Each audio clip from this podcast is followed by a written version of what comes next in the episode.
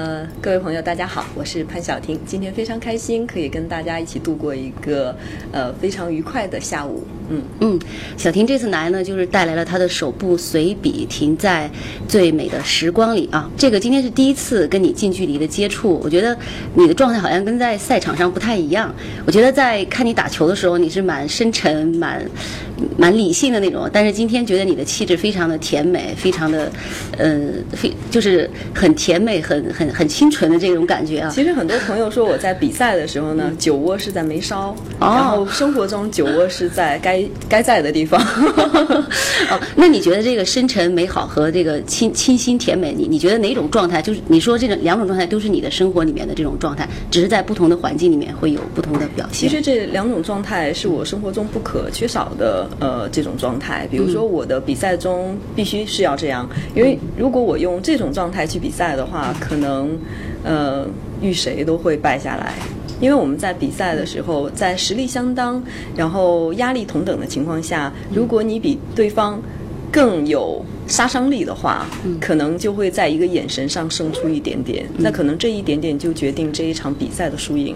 那在生活中，如果是把这种工作的状态、比赛的这种状态带到生活里的话，我觉得，嗯。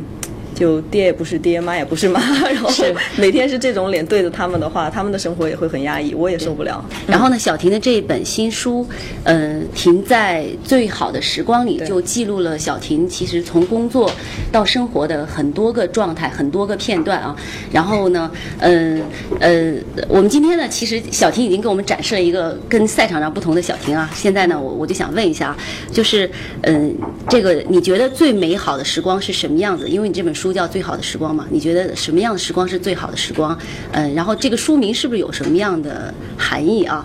呃，那我认为过去的东西没有办法改变，嗯，将来的东西你没有办法很准确的去预测，那只能说做好当下，嗯，然后把现在我能做好的尽量做好。我觉得，呃，这个过程其实是很重要的。但是在我呃过来的这十几年打台球，我觉得自己没有好好的珍惜自己应该有的这些美好的。时光，呃，一路都是非常的奔波，然后走得非常的匆忙，没有去欣赏，呃，该欣赏到的这些美景，所以现在也是希望可以，呃，尽量的停在当下。嗯，那能够把握的就是不要走得那么匆忙，走走停停，让自己可以，呃，有。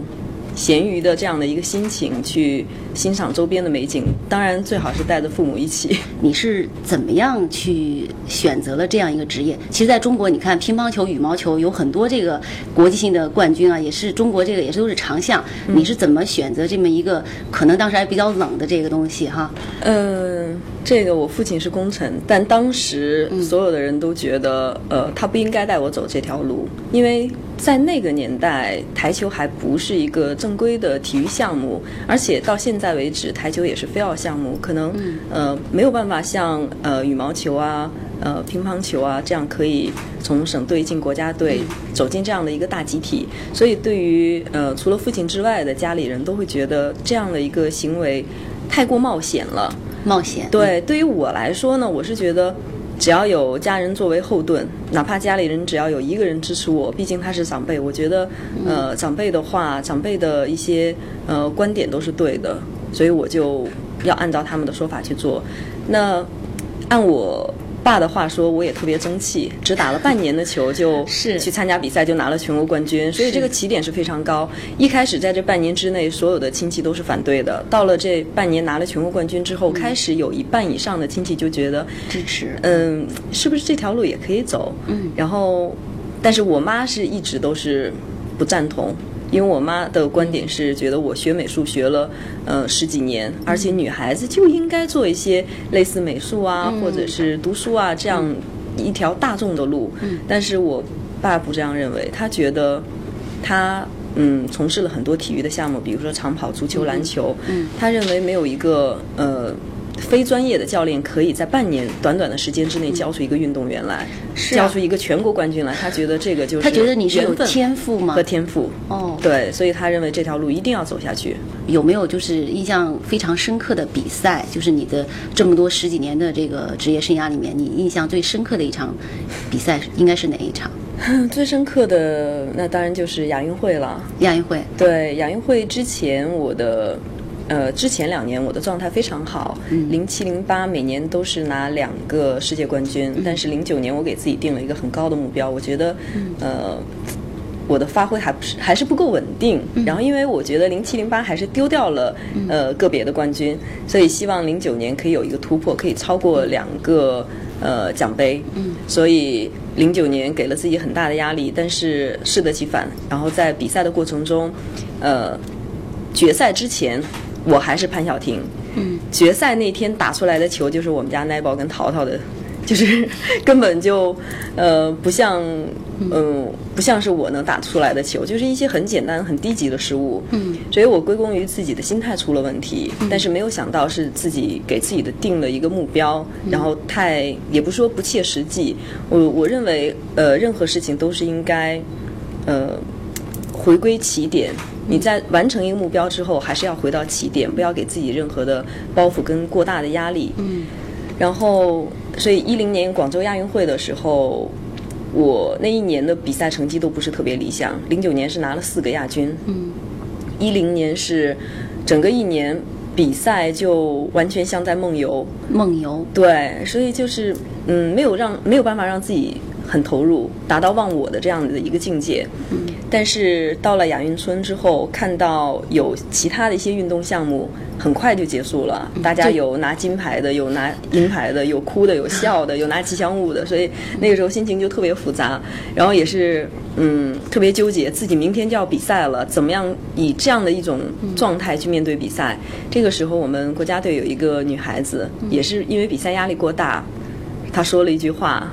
嗯，让我豁然开朗。他说：“哎呀，明天就比赛了，早死早投胎吧。”所以这个时候一下子想到，输就是最坏的打算。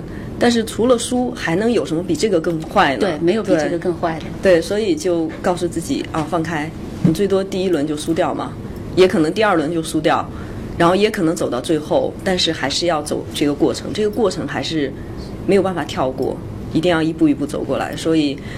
呃，比赛的时候就什么都没有去想，完全把自己放下，然后有进入这种忘我的境界。嗯，我看你在书里面也写到了你你对奥沙利文的一些评论啊，就是说他打球像大江大河一样的，长江黄河一样的。但是你觉得你的状态那时候可能打起来有点像那个有点苦大仇深的那个感觉。是是是是是，我觉得这个是。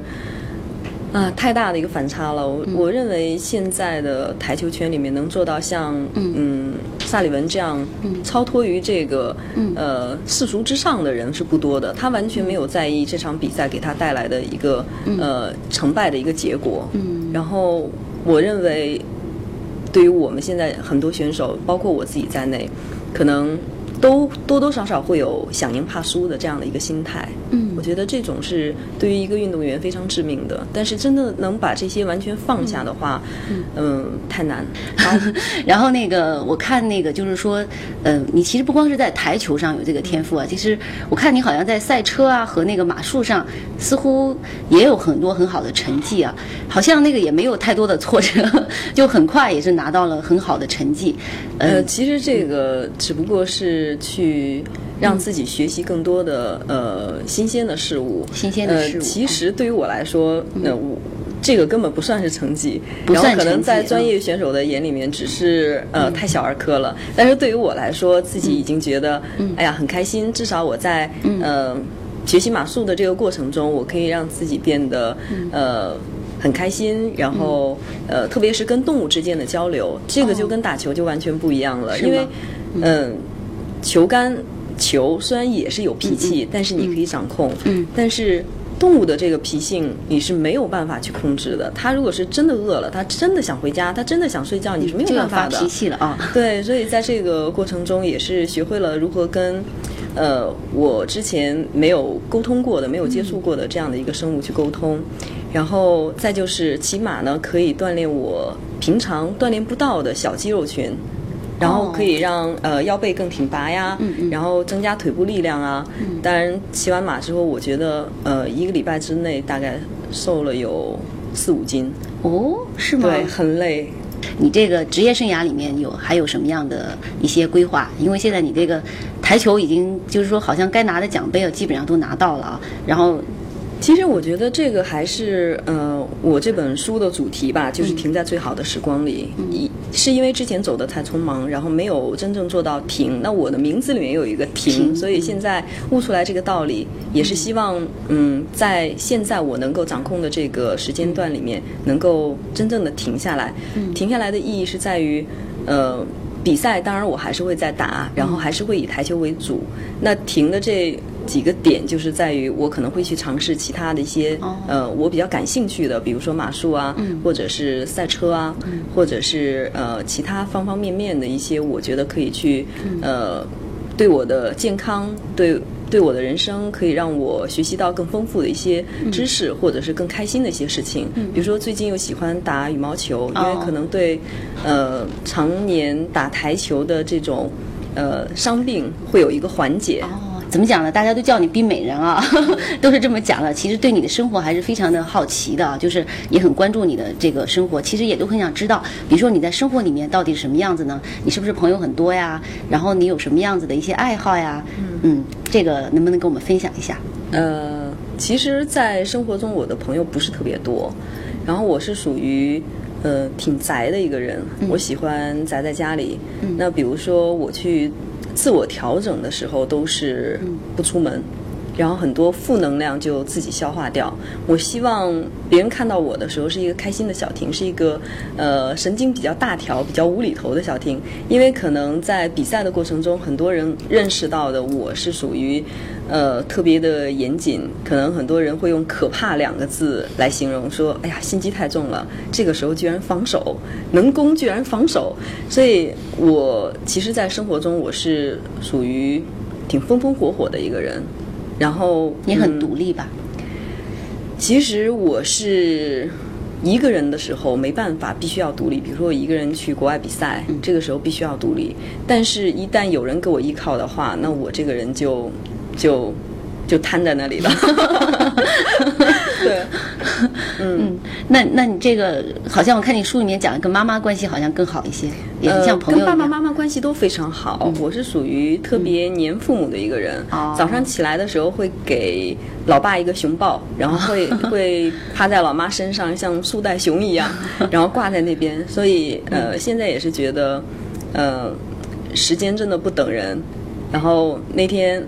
趴在我妈身上的时候，我妈说：“哎呀，不行，你快下来，我站不住了。”然后这个时候才慢慢开始发现啊，父母已经老了。然后这个时候我要如何停在嗯嗯我最好的时光和他们最好的时光？嗯，对。嗯，我想问一下小婷，就是你可能比较喜欢这本书里面的哪哪一部分？你在写这本书的时候，其实这本书呢有三个部分，我都很喜欢，你都很喜欢。对，我是把我所有喜欢的东西全部都呃整合在这本书里，所以让我真的选一个是选不出来的。所以我觉得里面有很多点，比如说我跟我的一些朋友啊，或者是呃跟我的家里人啊。然后或者是我的比赛的一些经历啊，还有我有的时候呃面对生活的时候，我所喜欢的一些事物，嗯再就是呃包括我喜欢的小动物，我们家的宠物都在上面，所以呃让我说真的很难很难抉择说哪一个是我最喜欢的。那这本书对你有什么样的意义吗？有？你觉得它算是给你的这些年的生活有一个？一个总结，或者说一个什么样子的一个阶段性的一个。其实我更希望的是通过这本书可以让很多朋友们开心，开心。对，很多看过这本书的朋友们，呃，给我写的书评就是，呃，看了会不自觉的笑出来，然后呃，也会因为中间的一些呃细节会掉眼泪。所以我不希望大家掉眼泪，还是笑一笑就好了，还是笑一笑就好了。对，然后再就是认识一个更真实的小婷，因为很多人看到我的时候，第一眼都会觉得，哎呀，你跟电视上不一样。为什么电视上是一个那么严肃的人，生活中好像呃特别像小朋友？然后我觉得我非常喜欢这种状态。然后我妈有的时候就会跟我说。说你出去跟人家聊天的时候还是收着一点儿，人家都觉得你是比赛的这样的一个一个风格，一个这样的性格，你这个反差有点太大了，我怕人家接受不了。我妈这样跟我说。